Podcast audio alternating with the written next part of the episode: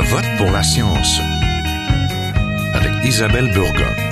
Bonjour à vous, j'espère que vous vous portez bien. C'est notre dernière émission avant Noël et nous voulions parler à Je vote pour la science de tolérance et d'amour. Sans doute car l'actualité récente nous montre une hausse du populisme de droite, de l'intolérance et de la multiplication des actes racistes, ici comme ailleurs, et cela nous invite à nous poser la question. Comment lutter contre ce phénomène, contre la discrimination et ses effets pervers? Récemment, de nombreuses organisations ont demandé au gouvernement de faire de la journée du 29 janvier la journée nationale contre la haine et l'intolérance. Cette journée commémore l'attentat meurtrier de la mosquée de Québec d'il y a deux ans. Le musée Armand Frappier, centre d'interprétation des biosciences, héberge depuis l'automne l'exposition Nous et les autres des préjugés au racisme. Il s'agit de l'adaptation québécoise d'une exposition parisienne destinée à mieux comprendre d'où viennent nos préjugés pour pouvoir les confronter à l'aide de données scientifiques. Elle vise ainsi à faire comprendre ce qu'est le racisme et pourquoi ce phénomène se met en place dans nos sociétés. Il y a d'ailleurs une salle où il est possible de visionner des vidéos sur la montée du nazisme et le génocide rwandais. Cette exposition fait le point aussi sur les connaissances scientifiques en ce domaine, notamment en génétique humaine, des connaissances qui confirment qu'on ne peut pas parler de race pour les humains. Pourquoi alors avons-nous tendance à favoriser notre propre groupe, ceux qui nous ressemblent, et à nous méfier des autres? Sans compter que nous sommes toujours l'autre, l'étranger de quelqu'un. En cette période de célébration, il faudrait plutôt apprendre à ouvrir les yeux bienveillants sur autrui, et la science peut nous aider. Restez là.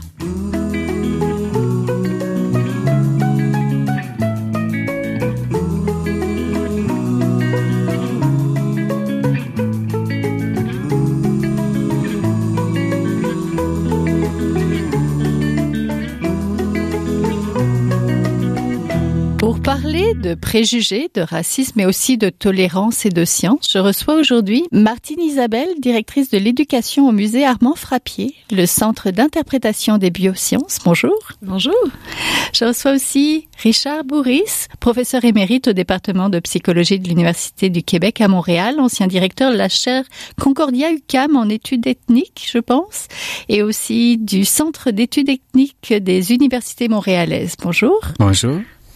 Donc pour commencer, Madame Isabelle, présentez-nous peut-être les grandes lignes de l'exposition Nous et les autres des préjugés au racisme. Vous êtes un centre d'interprétation des biosciences. Comment faites-vous le lien entre préjugés et le monde du vivant? Très bonne question. Euh, oui, alors euh, au musée, vous avez raison, nous parlons de, de sciences relatives à la santé humaine. Donc, et c'est sous cet angle-là qu'on aborde le sujet du racisme cette année au musée. En fait, euh, ce qu'on souhaite faire, c'est d'expliquer d'abord comment on peut arriver à, à, avoir des stéréotypes, des préjugés, voire des comportements racistes. Donc, on parle de neurosciences, entre autres, dans cette exposition-là. On parle des processus cognitifs qui sont impliqués dans la formation de, comme je le disais, des stéréotypes, des préjugés. Donc, la catégorisation, la hiérarchisation. Donc, on explique euh, qu'est-ce que sont ces phénomènes-là qui sont naturels. Euh, tout, le monde catégorise. C'est un processus spontané de notre cerveau qui a certaines utilités. Euh, par contre, on, sensibilise aussi aux dérives auxquelles peuvent conduire ces processus-là. On aborde aussi la question de la génétique. Donc, depuis longtemps, au Musée Armand Frappier, on, on parle de, on parle de génétique. Donc, c'est euh, donc l'ADN et euh, notre bagage génétique. Puis euh, on répond à la fameuse question hein, dans l'exposition. Dans le fond, le racisme est basé sur une prémisse qui scientifiquement n'est pas fondée. donc il n'y a pas de race chez l'humain. On, on, appartient tous à la même grande espèce, Homo sapiens. Donc on explique ça à nos visiteurs cette année au musée. Donc vraiment, on aborde sous un angle scientifique ces enjeux-là. Puis bien sûr, on fait aussi le lien entre ces phénomènes-là, les stéréotypes, les préjugés, le racisme et la santé. Donc, euh, on a un super beau laboratoire là, développé avec une chercheuse d'ici euh, qui parle de l'impact du stress social causé, par exemple, par l'intimidation. Donc, de, de cet impact-là sur la santé du cerveau. Donc, une belle activité qui permet de, de, de sensibiliser les gens. Oui, ce qu'on retrouve, euh, ce qu'on nous présente tout au début de l'exposition, c'est le processus universel de catégorisation pour de faire des catégories. Professeur Bourris, c'est quelque chose que vous connaissez bien. Expliquez-nous. Oui, alors la catégorisation, c'est depuis la nuit des temps. Euh, les Homo sapiens, en fait, les mammifères, euh, on utilise la catégorisation pour faire la différence entre différents types de tables, différents types de chaises. On fait la même chose avec euh, les stimuli, on pourrait dire humains. On va faire une différence. Et les différences qu'on utilise, c'est celles qui sont facilement observables. La couleur de la peau, les cheveux, les yeux, la taille, etc. Et on utilise ça dans, dans notre vie de tous les jours.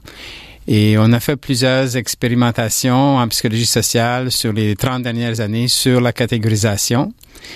Alors, je peux dire mm. l'expérimentation euh, classique. On divise une classe en deux groupes selon la taille on va dire un groupe est avantagé, un groupe est désavantagé.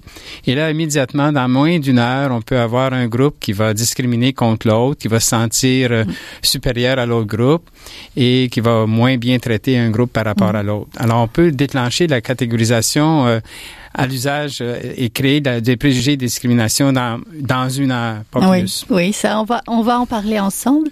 Ce que je voulais savoir, c'est, c'est vraiment un processus universel. Dans toutes les sociétés, on a ça. Pourquoi? Pourquoi? Pour, c'est quelque chose d'utile? Oui, la catégorisation, c'est vraiment une façon économique, psychologiquement, euh, de découper notre environnement social et humain. Donc, euh, c'est une façon euh, très pratique de, de traiter l'information. C'est fondamental. Et on le retrouve dans toutes les sociétés, dans toutes les, sociétés. Dans toutes les cultures on catégorise. Chacun d'entre nous va catégoriser. Tout à fait.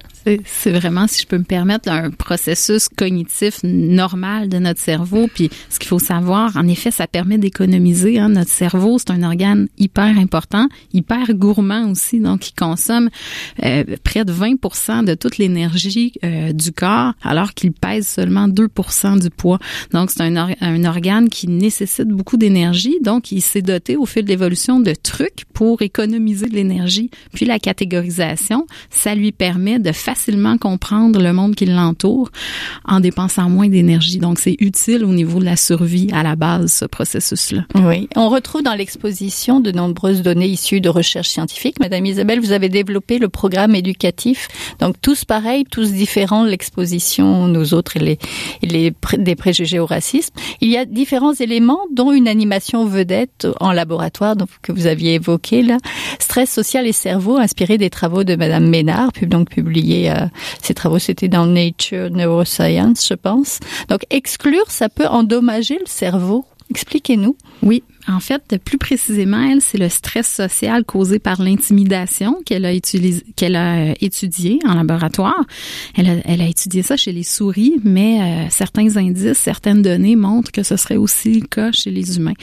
Donc, euh, en fait, c'est que les gens, les, souris dans ce cas-ci, qui étaient stressés socialement pendant longtemps, donc plusieurs, plusieurs jours. Chez la souris, plusieurs jours, c'est, long. Alors, elle, elle sécrète beaucoup beaucoup d'une certaine molécule qui s'appelle l'IL6. Donc, il y en a beaucoup dans leur sang. Puis, par ailleurs, on, remarquait des comportements de dépression, c'est-à-dire qu'elles arrêtaient de se nourrir, elles s'isolaient. Il y avait plusieurs indicateurs qui montraient qu'elles étaient déprimées. Pourtant, notre cerveau est bien protégé par une barrière qui, normalement, est étanche à ce, type de molécules, à des grosses molécules. Mais elle s'est demandé, est-ce que ça se peut que chez les souris très stressées, cette molécule IL-6 puisse traverser la barrière et aller au cerveau et l'affecter? Donc, c'est l'objet de ces travaux et en effet, euh, le, résultat est clair et la, la, barrière devient plus perméable chez les souris euh, soumises à un stress chronique. Puis, comme je vous dis, les indications euh, tendent vers le, même résultat chez l'humain. Elle a entre autres effectué des différentes recherches, mais entre autres en utilisant des, des spécimens de cerveau humain euh, de la banque euh, de cerveau Douglas, donc de gens qui étaient décédés euh, et qui avaient un profil dépression. Alors, donc, c'est assez, ce sont de gros résultats en neurosciences. Ça ouvre la porte à une meilleure compréhension de la dépression et surtout de l'impact des relations humaines, parfois négatives, sur sur, ce, sur, la santé mentale. Professeur Bourris, vous êtes allé donc dans les classes pour vos travaux de recherche et vous avez donné une leçon de discrimination aux jeunes. Expliquez-nous. C'est ça. Donc, euh, on a divisé la classe. Euh, c'était avec Pascal Turbide de Radio-Canada. On a divisé la classe euh, entre les enfants qui étaient plus grands et plus petits. On leur a dit, vous les plus grands, vous êtes plus intelligents et plus gentils que les plus petits. Et dans une journée, on a vu très rapidement que les jeunes plus grands discriminaient contre les jeunes plus petits. Le lendemain, on a inversé les rôles. C'est ça qu'on a dit aux aux plus grands qu'ils étaient moins intelligents, moins gentils et qu'en fait les petits étaient plus intelligents, plus gentils. Et là, on a pensé peut-être que ayant subi eux-mêmes la discrimination, que les petits ne fassent pas de discrimination, mais ils en ont fait, aussitôt qu'on leur a dit qu'ils étaient le meilleur des deux groupes. Mm-hmm. Ça, on parle de discrimination de groupe, c'est différent de la stigmatisation, parce que dans cette classe-là, il y avait un petit garçon. Qui était mis de, l'écart. C'est ça. en plus, donc on a, on parle de préjugés quand on est euh, discriminé euh, à cause de notre appartenance à un groupe, soit le genre, l'orientation sexuelle, l'ethnicité, la religion. Le stigmate, c'est euh, c'est quand on est stigmatisé à cause d'une caractéristique personnelle, comme on a les oreilles détachées ou enfin on a des caractéristiques, on est gros, on est petit, on est trop grand, trop trop petit. Et là, le sentiment d'être seul est plus grand parce que quand on devient euh, victime du bullying ou du harcèlement, bien là, on n'a pas un groupe avec qui on peut se consoler, donc on est tout seul devant le harcèlement personnel. Et euh, c'est ce qui est arrivé un peu avec euh, le petit garçon Luc, qui lui était un peu plus gros que les autres enfants et il, il, a été souvent harcelé à cause de sa taille. Ce qui est intéressant, c'est qu'il y a eu des retrouvailles, c'est ça, il y a à peu près trois ans. Oui. Comment ça s'est passé? Alors, euh, donc, euh, la première émission, euh, la leçon de discrimination a lieu en 2006. Et alors, on a eu l'idée d'aller chercher les jeunes en 2016, la leçon de discrimination dix ans plus tard. Et là, on a vu que les jeunes, en général, avaient eu Bon, avec l'enseignante qui était excellente, ça s'est bien déroulé immédiatement après bon, l'expérimentation. Et euh, dix ans plus tard, les jeunes disaient, ah oui, c'était euh, un événement intéressant, mais ça nous a pas trop donné de soucis. Mais euh, Luc, lui, ça a été quand même important pour lui puisqu'il était victime de harcèlement en 2006 et en 2016, il, il en faisait encore état. donc, pour celui qui a été victime de la discrimination mm-hmm. individuelle par la stigmate, lui, il s'en souvient euh, très vivement. Oui, et là, ce qu'on remarque dans la littérature à travers euh, les États-Unis, la Grande-Bretagne et un peu plus au Canada, c'est que les personnes qui ont été euh, victimes de discrimination d'une façon systémique. Alors, aux États-Unis, c'est les African Americans. dans un autre pays, ça peut être, comme le Canada, peut-être les musulmans, enfin, des, des, groupes qui sont stigmatisés. Les personnes qui ont été longuement stigmatisées, ça augmente leur niveau de stress. Parce que le stigmate ou la discrimination, ça, arrive tous les jours, petit à petit, tous les jours. Et là, ça gruge la personne. Et là, on s'aperçoit que les personnes qui sont membres de ces groupes vulnérables, dévalorisés, finissent par avoir euh, un taux de, de, stress plus important qui mène à des AVC, euh, plus susceptibles d'avoir des attaques cardiaques, d'avoir le diabète et d'être obèses. Alors là, on a maintenant euh, pas mal de littérature depuis dix ans qui montre que les personnes victimes de discrimination euh, subissent des problèmes de santé. Santé mentale. Hein? Mentale et physique. Oui, physique Vraiment aussi. physique. C'est remarquable. Alors là, on a beaucoup de recherches en ce moment là-dessus, parce que là, on s'aperçoit qu'il y a des conséquences pour le système de santé pour ceux qui sont victimes de discrimination.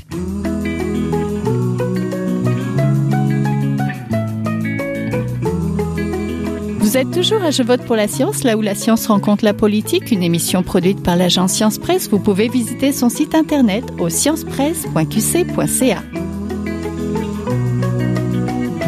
Madame Isabelle, du contenu original québécois a été développé. On y retrouve ainsi du dessin de Jack Goldstein, par exemple, dans votre exposition. Donc, quels sont-ils et pourquoi avez-vous jugé important d'adapter l'exposition parisienne au Québec? Oui, euh, bonne question. En fait, l'exposition parisienne, à la base, le, à 90% elle était très universelle là, parce qu'on parle justement de la catégorisation, hiérarchisation, etc. Donc, tout ça euh, était tout autour tout aussi valide ici au Québec. Par contre, tout, euh, toute la section sur euh, l'état des lieux, on en est où avec le racisme, bon, bien sûr que la, la version parisienne présentait l'état des lieux en France essentiellement. Donc, nous avons euh, retravaillé ces contenus-là en utilisant donc les statistiques, par exemple. bon, on a utilisé, nous, des, des statistiques venant de Statistique Canada pour le, le, Québec, mais aussi le Canada. Là, on s'est pas contenté du Québec. Donc, on a mis à jour cette, cette section. Puis, puis oui, les, des caricatures, on, on souhaitait rendre accessibles ces contenus-là aussi par l'image. Donc, on a travaillé avec Jacques Goldstein pour illustrer certaines situations qui peuvent être vécues euh, par les, euh, les gens des minorités les visibles, par exemple, euh, lorsqu'ils sont euh, lorsqu'elles sont au Québec. Puis, c'était le même traitement à Paris. L'illustration était beaucoup utilisée, mais il était question, par exemple, des Roms qui, qui ont, ici au Québec, ça veut, ça veut, moins dire quelque chose. Donc, on a mm-hmm. vraiment utilisé des exemples plus québécois à travers ces illustrations-là. Puis c'est bien parce que ça permet de, de parler de sujets parfois sensibles, mais avec euh, un moyen plus accessible. Je pense aux, aux, enfants de la fin du primaire qui reconnaissent presque à coup sûr les illustrations de Jacques mm-hmm. Goldstein, puis ils nous disent ah c'est pas l'illustrateur des débrouillards ou des explorateurs, donc c'est euh, parce que c'est important de faire comme on parle de nous et des autres, de faire finalement chez nous que les modèles qu'on présente nous parlent parce que BCBG, Bobo, il y a un peu de traduction pour oui. pour les Québécois, c'est absolument pas concret. Absolument. Donc euh, donc justement dans certains des interactifs de l'exposition, il y a des mots qui étaient euh, typiquement français ou donc on a ajouté des, des bulles informatives pour pouvoir expliquer, donner les définitions. Donc c'est à quelques endroits l'on jugeait important. Euh, donc et, et on a ce qu'il faut savoir aussi c'est qu'au musée Armand Frappier en tout cas, avec les groupes scolaires, les jeunes sont toujours accompagnés par un animateur scientifique, donc qui, qui peut compléter, expliquer aux besoins. Mais pour le grand public, euh, en effet, on a ajouté des petites bulles informatives ici et là pour euh, pour euh, donner leur juste sur des définitions. Par exemple, le, le mot banlieusard ou banlieue en France versus ici au Québec n'a pas la même signification. Donc, quand on parle de banlieue en France, c'est les quartiers où très pauvres, etc. Alors qu'ici, euh, ben, ça peut être ça, mais ça, ça peut être aussi un quartier euh, bien, euh, bien aisé. Là, donc, il n'y a pas la même image finalement. Tout à fait. Professeur Bourris, vous êtes un expert dans les domaines de relations intergroupes, d'intégration des immigrants, d'acculturation, de discrimination. Notre époque est propice à de nombreux mouvements d'immigration, mais de nombreuses personnes ont tendance à surestimer le nombre d'immigrants, par exemple au Québec ou à Montréal. Trouvez-vous qu'il y a une montée d'intolérance au Québec et est-ce que, après on va voir à qui c'est la faute, le taux d'immigrants à Montréal Bien, à Montréal, nous avons environ 20% euh, euh, d'immigrants. Donc, un immigrant, c'est une personne qui est née ailleurs du pays d'établissement et qui est maintenant établie comme au Québec. Donc, euh, c'est environ 20 Et en général, on retrouve dans plusieurs pays, plusieurs villes, que les gens ont tendance à exagérer la proportion d'immigrants qui existent dans une ville. Alors, Montréal et Paris, c'est deux villes avec 18-20 d'immigrants. Euh, Toronto, c'est 50 euh, dans les chiffres, les vrais chiffres. Et euh, il y a d'autres villes où c'est majorité. Et, donc, chaque ville a son taux d'immigration propre. Et c'est pas tellement le taux et le nombre d'immigrants qui compte, c'est la façon qu'on gère l'intégration des immigrants qui est vraiment important. Oui, mais pourquoi les gens surestiment? Bien souvent, les gens ont un peu la peur de l'autre parce que justement, ils sont pas familiers avec la culture de, de de l'autre. Et donc, euh, de temps en temps, il peut y avoir des groupes euh, qui vont euh, attiser ces sentiments de peur-là pour des raisons politiques. Et donc, ça crée un climat social qui peut être un peu malsain par rapport à l'accueil de ceux qui sont des étrangers, des différents de nous. En 2018, actuellement, est-ce que vous sentez une montée de cette intolérance-là ou de cette peur de l'autre? Euh, Bien, le climat social, hein, on est un peu influencé par les États-Unis avec Trump, qui est une personne qui a stigmatisé les immigrants de toutes les façons possibles et impossibles, d'une façon très négative. Et ça, ça donne libre cours à certaines personnes qui étaient un peu dormantes, qui étaient déjà dans des groupes euh, d'extrême droite, euh, etc., qui, euh, ça leur donne un peu la légitimité de se manifester. Alors, il y a ça.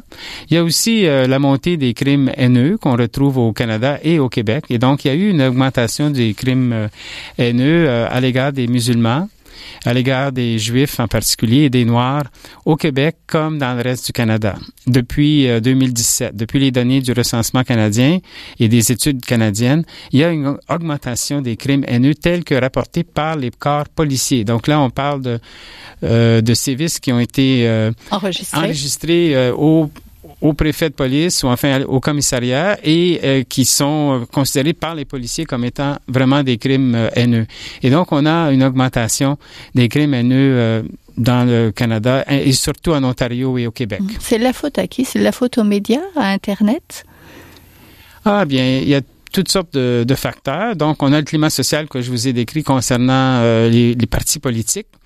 On a l'impact des médias sociaux qui ne sont qui sont euh, accessibles à tous les individus dans le privé de leur euh, salon de leur sous-sol. Et là, il y a des sites haineux qu'on retrouve euh, un peu partout dans les médias sociaux et qui donnent toujours la même information qui fait penser qu'il y a trop d'immigrants, que les migrants sont méchants, qu'ils vont vous attaquer, etc., etc. Donc, il y a ces éléments-là. et autrefois, bien, il y avait aussi dans les, dans les médias conventionnels, des fois, il y a un manque de représentation de des communautés culturelles et, de la diversité euh, culturelle, mm. ethnique et linguistique qui existe dans la ville, on doit bien le représenter. C'est mieux de bien le représenter dans euh, la télévision et dans les chaînes euh, de radio ou de télévision pour donner l'idée que oui, nous sommes diversifiés. Oui, que l'image reflète finalement la société. C'est ça. Mettons-nous en mode solution. Quelle serait la boîte à outils pour combattre les préjugés et la discrimination?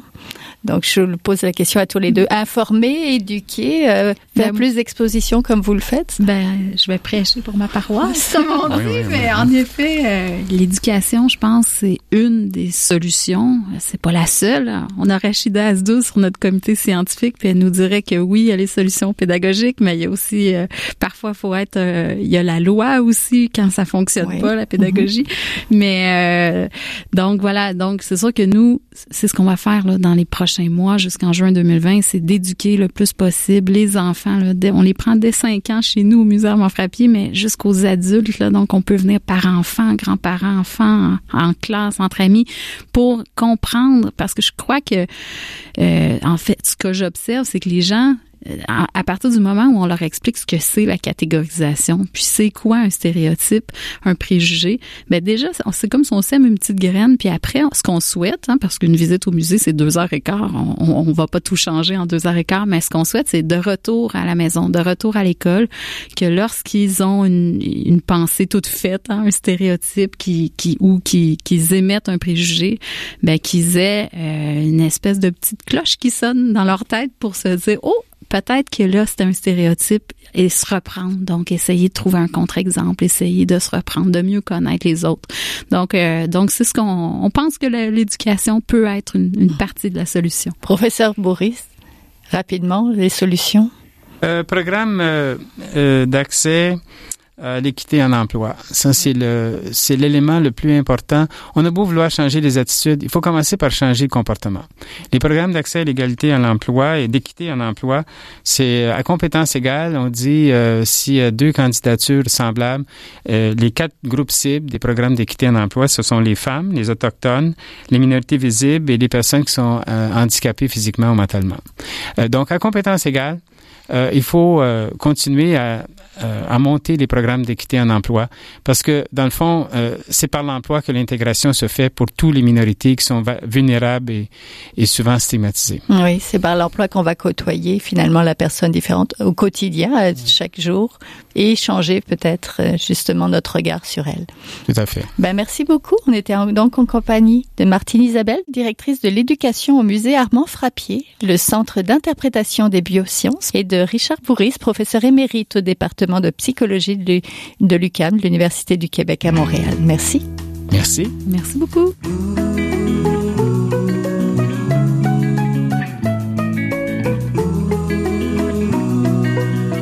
C'est maintenant le temps de passer le micro à notre scientifique éditorialiste, là où un chercheur réagit à un sujet d'actualité.